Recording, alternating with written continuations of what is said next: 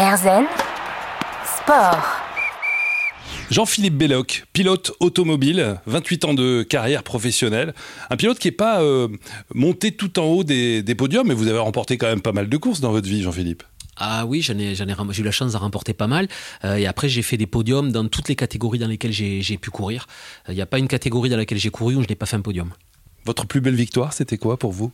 Ah, difficile, euh, difficile de, de, de, dégager quelque chose parce que chaque victoire a été importante, chaque victoire était, était vraiment importante.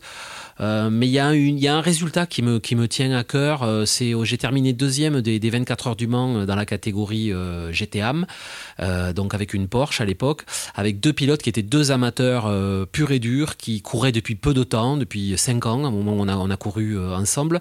Et c'était ça a été avec eux une aventure humaine. Euh, incroyable. Et aujourd'hui, ce sont deux, euh, de mes meilleurs amis. Euh, je sais pas mal de choses d'eux, ils savent tout de moi. Et, on a vécu une aventure humaine qui a dépassé le cadre du résultat sportif. Et vraiment de, de, les voir réussir ce résultat, parce que deuxième, c'était un bon résultat. On s'est battu pour la victoire toute la course, avec tout un programme avant que j'ai drivé. C'était, ça a été un plaisir, un plaisir fort sur le plan humain. C'est pas le résultat le plus grand de ma carrière, mais c'est sûrement celui qui m'a apporté le plus satisfaction sur le plan humain. C'est quoi les 24 heures que vous vivez dans les 24 heures du Mans, justement? Expliquez-nous un petit peu. Oh, c'est assez intense parce que les 24 heures du Mans, en réalité, c'est le travail d'une année. Euh, euh, et, la semaine des 24 heures du Mans est très très intense. Pour nous, c'est vraiment un événement très très très compliqué, très difficile et très fatigant.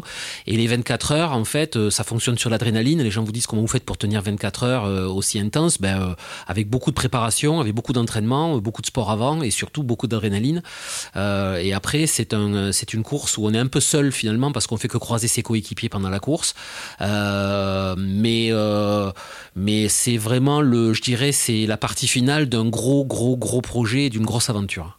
Il y a trois pilotes. Hein on est à trois pilotes, on pilote en théorie à peu près 8 heures chacun, euh, par séquence de 1 heure ou 2 heures, voire 3 heures en fonction des véhicules qu'on pilote.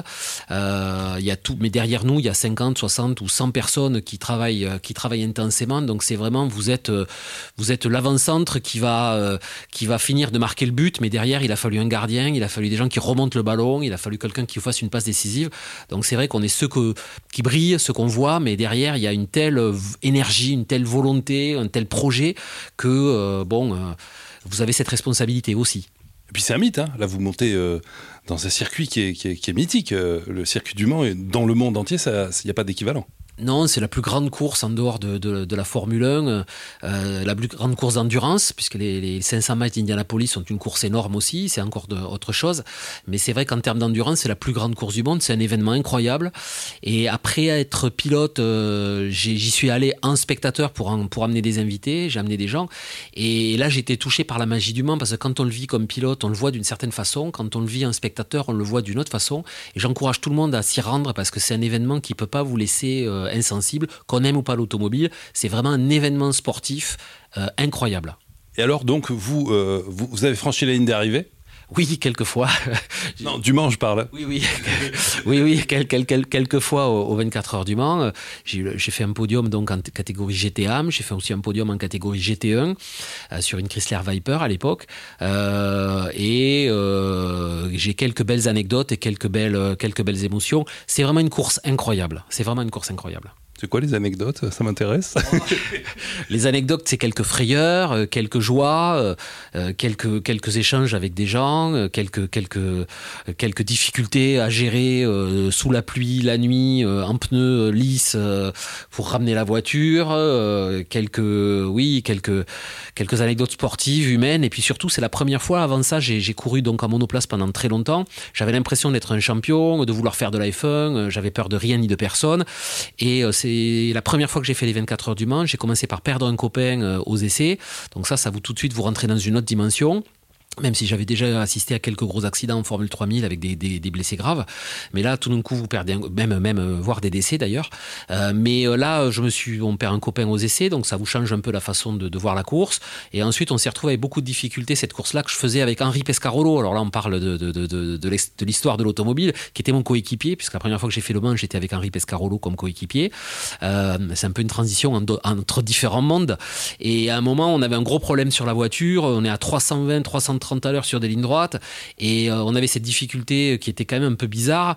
Et je me, je me disais, mais qu'est-ce que je fais là quoi? Et c'est la première fois où j'ai vraiment mesuré cette notion un peu de, de survie en automobile, puisque le reste c'était plutôt une, notion de, de, sport en, monoplace. Là, j'étais vraiment dans une notion de dire, oula, là, il faut pas quand même que j'aille me faire mal. est-ce que je suis. Je me suis même dit, est-ce que je suis vraiment fait pour ça quoi? Parce que, parce que là, j'ai eu peur quoi. Voilà, je me suis dit, est-ce que vraiment ça en vaut le coup? C'est la première fois, j'ai revécu ce, sentiment quelques autres fois, euh, mais, euh, mais donc c'est la première fois que je rentrais un peu dans une autre dimension, la notion de survivre et de gérer justement la notion de risque, de pas faire n'importe quoi pour pas que ça se finisse trop mal. La peur est une émotion. On va parler des émotions, tiens d'ailleurs, euh, et je pense qu'il y en a un paquet quand on a une carrière de pilote professionnel. On est avec Jean-Philippe Belloc sur RZN Radio. RZN Sport. La course automobile sur RZN Radio avec un pilote français, Jean-Philippe Belloc. On est, euh, on est à Toulouse, dans, votre fief, hein, puisque vous êtes euh, du sud-ouest, mais vous êtes allé euh, partout dans le monde. On en parlera tout à l'heure de, ces voyages que vous faites pour faire de la, course automobile. Et vous parliez de peur tout à l'heure. J'aimerais qu'on parle un peu des émotions qu'on vit quand on est pilote, parce que alors, il y a des voitures de série qui sont un peu puissantes et tout, mais une, voiture de course, ça n'a absolument rien à voir. Donc, vous parliez de peur tout à l'heure. Est-ce que sur, sur, sur, le Mans, hein, quand vous avez pris conscience un petit peu de ce que vous faisiez réellement. Euh, j'imagine qu'on ne peut pas euh, vivre la course automobile en ayant peur. Il y a d'autres émotions qui viennent par-dessus. Non, la peur, on peut pas. Effectivement, c'est d'abord c'est important d'avoir peur, quel que soit le sport que l'on fait, parce qu'il faut quand même garder un garde-fou. Ça, c'est très important. Après, c'est vrai qu'une ou deux fois, je me suis retrouvé dans une situation où je me suis dit là, ça peut mal se finir. Qu'est-ce qui va se passer? Et on doit s'adapter. On doit s'adapter. Je pense que les gens qui traversent l'Atlantique, les gens qui euh, qui font de la montagne, les gens qui font de la moto, toutes ou du vélo, il y a des moments où il y a des choix à faire. Alors, il faut pas que l'adrénaline, il faut pas que l'enjeu prenne le dessus euh, et vous fasse perdre votre lucidité, parce qu'à la fin, il faut quand même. Euh, l'idée, c'est pas se faire mal et de prendre des risques euh, insensés. Il faut arriver à gérer cette situation. Donc les situations, euh, après, c'est effectivement beaucoup d'adrénaline, beaucoup de, joie, beaucoup d'euphorie, euh, de partage avec l'équipe. Il y a des sensations qui sont extrêmes et qui sont pas de la peur pure et dure, quoi. Heureusement d'ailleurs. Dans les émotions, il y a aussi la colère ou la haine, qui sont des émotions négatives, mais on en a besoin ou pas? Alors euh, oui, euh, on est on est humain, donc forcément c'est des émotions qu'on va à un moment ressentir. Après, avec l'expérience, le travail, c'est un sport très mental, le sport automobile, puisque justement vous allez devoir vous êtes dans un environnement hostile à des vitesses importantes, euh, en train de flirter avec des limites. Et l'idée, c'est quand même d'arriver à garder le contrôle de ces émotions, d'arriver à garder le contrôle de la situation avant même de garder le contrôle du véhicule. Donc, euh, donc effectivement, on apprend à gérer euh, euh, des échecs aussi qui vous permettent de... Parce que si vous ratez dans le premier virage, il faut pas chercher à se refaire dans le deuxième. Il faut se dire, il y a encore toute la course, je vais peut-être plus viser la première place, mais je vais viser la troisième ou la quatrième ou la cinquième ou la dixième. En tout cas, je vais essayer de limiter la casse. donc ça, c'est des choses qu'on apprend à gérer aussi et qu'il faut vite gérer si on veut avoir des performances. Ça inspire pour la vie en général, ça, non? Oui, je pense que c'est une richesse de vivre ces choses-là très tôt dans sa, dans sa vie. Moi, j'ai eu la chance de faire du karting à partir de l'âge de 13 ans. Alors, on ne vit pas évidemment les mêmes émotions, les mêmes, on ne vit pas les, les, difficultés de la même façon à 13 ans ou à 50 ans. On ne l'aborde pas de la même façon. Euh, mais en tout cas, le fait de s'y frotter rapidement permet d'essayer de trouver des clés, de se connaître, d'apprendre de, de, d'apprendre à, à, gérer tout simplement ce genre de choses avec de l'humilité parce qu'il y a aussi des fois où on n'arrive pas à gérer. Il faut aussi l'accepter de ne pas arriver. Euh, mais c'est vrai que c'est une expérience pour la vie euh, qui, vous permet après d'aborder les difficultés, euh, parfois un peu mieux, ou alors de vous dire attends là j'ai une difficulté, rappelle-toi, t'as su la, as su la passer celle-là quand t'avais 15 ans. Ah oui mais j'avais 15 ans, oui d'accord, mais enfin t'as su la passer. Donc maintenant t'as as 45 ans, t'as 50 ans, comment tu vas la passer? Donc c'est vrai que c'est une, c'est une expérience pour la vie. Il y a la frustration aussi, non? Oui, la frustration, elle est permanente parce qu'on perd beaucoup plus de courses qu'on en gagne et, il faut apprendre à, la, l'accepter. Cette frustration, c'est aussi ce qui vous fait parfois arrêter à la fin, c'est que vous prenez le, plaisir de piloter est un plaisir intense, mais après il y a le plaisir de la compétition qui vient aussi euh, s'ajouter à ça.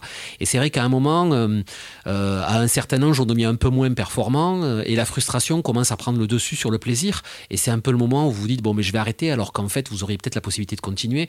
Donc c'est une balance. Il faut la balance penche du bon côté. Et quand elle penche du mauvais, on dit bah, bah, c'est fini, je vais faire autre chose et où la balance penchera du bon côté. Et si je vous parle du bonheur, une autre euh, sensation, une autre émotion, quelles sont les images comme ça que vous pouvez euh, partager avec nous? Des souvenirs que vous avez, euh, une image fixe ou un coucher de soleil pendant une course, je ne sais pas? Ouais, euh, c'est, ça peut aussi aller jusque-là, effectivement. Euh, Quand on écoute des pilotes de, de, moto, de moto GP euh, ou des pilotes de Formule 1, ils vont vous dire Je regardais sur le panneau ma position, j'ai regardé les autres sur le panneau. On se dit Comment ça, la, ligne droite, elle dure 3 secondes. Le gars, il doit regarder son tableau de bord, il, a, il, fait sa course, il a le temps de regarder le panneau. Bah oui, on est dans une autre dimension en termes de temps quand on est dans cette, dans cette situation de, de pilotage et de, de, de, et de, performance extrême. Et on a effectivement le temps parfois de se poser des questions qui n'ont rien à voir. Et ça m'est arrivé aux 24 heures du Mans de regarder le coucher de soleil en me disant Waouh, la chance que j'ai. Je fais les 24 heures du Mans, le soleil se couche, euh, tout se passe bien, on a une bonne position, je suis avec des gens que j'aime, euh, qui donnent beaucoup pour moi. Donc c'est vrai qu'on a, on a ce genre de sensation pendant la course aussi. On peut l'avoir à côté, mais aussi on peut l'avoir pendant la compétition. Vous avez votre permis poids lourd? Alors non, j'ai pas mon permis poids lourd. Par contre, c'est vrai que j'ai fait deux saisons en championnat d'Europe camion. Euh, On va en parler dans un instant, parce que ça c'est assez marrant. C'est un des gars du monde qui est allé le plus vite avec des poids lourds. Jean-Philippe Belloc avec nous sur RZN Radio dans RZN Sport. À tout de suite. RZN Sport. Une carrière de pilote qui démarre par le karting, puis Formule Renault, Formule 3, Formule 3000 pour aller vers la Formule 1. Puis hop, il y a un virage qui est inattendu qui se présente et votre vie devient une autre vie de pilote que celle que vous aviez imaginée avec les lauriers de la Formule 1. Mais il y a des, courses, il y, en a, euh, il y en a des tonnes, dont des courses de camions. Et vous avez été un des très très bons pilotes de camions, Jean-Philippe Belloc. Ah oui, j'ai euh, j'ai eu, la chance de vivre cette expérience, en fait, euh, vraiment par hasard. Euh, et je me suis retrouvé, effectivement, d'abord au départ d'une course comme ça, par, vraiment, vraiment par hasard, comme, le, sport mécanique a pu me, réserver parfois quelques surprises, juste pour remplacer. J'avais fait cinq tours de camion de compétition sur le circuit de Nogaro comme, comme expérience. Un, un gars m'avait proposé de faire ça. Et ce gars-là a eu un empêchement pour faire la course. Comme je m'en ai bien je m'en étais bien sorti sur ces cinq petits tours. Il m'a dit Est-ce que ça t'intéresse de faire une course du championnat d'Europe, la finale du championnat d'Europe camion? Je lui ai dit Mais je sais pas conduire un camion. Il m'a dit C'est pas grave, tu apprendras.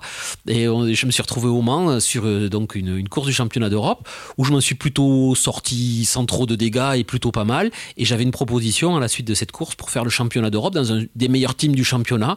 Et à l'époque, euh, bon, j'étais un peu en quête d'aventure et j'ai dit ben, Pourquoi pas?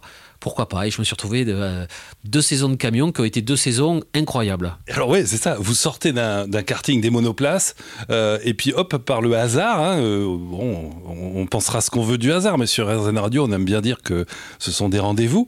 Vous vous retrouvez au volant d'un camion, donc un vrai camion, mais puissant. Hein. Ah oui, ça fait 1300, 1400 chevaux pour 5 tonnes 5. Ce sont des camions, c'est des tracteurs juste, hein, il n'y a pas la remorque derrière. Euh, c'est des courses extrêmement spectaculaires avec d'excellents pilotes, de très très bons teams euh, et euh, donc avec un niveau de pilotage assez élevé. Et, Ça va à quelle vitesse? Alors c'est limité, en, en Europe on est limité à 160 km heure euh, par, pour des questions de sécurité. Parce qu'un engin de 5 tonnes 5 qui sort de la piste à 220, 230, ça fait des dégâts et les circuits ne sont pas faits en fait pour ça. Ça peut être très dangereux pour les spectateurs et pour le pilote. Donc du coup en, en Europe on limite à 160, mais vous êtes très vite aux 160 km heure. Euh, et dans les virages ça va très très vite, ça freine très tard. Et surtout, comme c'est un peu indestructible, les courses sont très spectaculaires parce que les pilotes n'ont pas peur de, euh, de frotter. Donc du coup, ça a été quand même pour moi euh, deux années de d'accrochage. Mais c'était très sympa, beaucoup d'adrénaline, des courses très courtes et, et c'est très intense avec un milieu qui est aussi très sympa. Qui est différent du milieu de, de la course traditionnelle, le milieu du camion? Ah oui, oui, c'est vraiment un milieu à part. D'abord, ce sont des gens qui sont là depuis longtemps. C'est vraiment des, pilotes. Il y a peu de passerelles entre l'automobile et le, et, le, et, le, et le- monde du camion. Même s'il y a des pilotes comme moi, en France, on a été trois ou quatre, mais, mais uniquement trois ou quatre à faire cette démarche-là, d'aller en camion. Et je suis un des rares à être revenu ensuite dans l'automobile. Certains sont ou restés en camion ou ont arrêté après. Donc, euh, mais c'est un milieu euh, assez fermé finalement, très solidaire, euh, très solidaire. Et quand on dit que les routiers sont sympas, je peux vous le confirmer. Je suis allé voir, ils sont sympas. vous étiez, vous étiez connu par les routiers eux-mêmes? Ah oui, j'avais j'avais euh, le support euh, j'avais le support d'un- magazine très lu par les routiers, je sais pas si on peut le citer, euh, France Route, qui, dans lequel je faisais une chronique à la fin de chaque course et, j'avais des gars qui venaient sur les courses en me disant salut, tu vas bien, qui me tutoyaient et qui me parlaient comme si on se connaissait très bien. Donc comme je suis pas très physionomie, je me disais bon, je dois le connaître et en fait pas du tout. C'est un lecteur de France Route qui venait me voir, mais il y avait cette proximité avec le public, il y avait cette proximité, il y avait un côté très très simple en fait et très agréable. Je trouve où les rapports sont finalement euh, simplifiés euh, et, euh, et je- j'en garde un super souvenir. Honnêtement, c'est vraiment un milieu très agréable et très sympa et je les salue, j'en profite pour pour tout pour saluer tous les routiers et tous les gens de ce de ce milieu-là parce que j'en garde un super souvenir.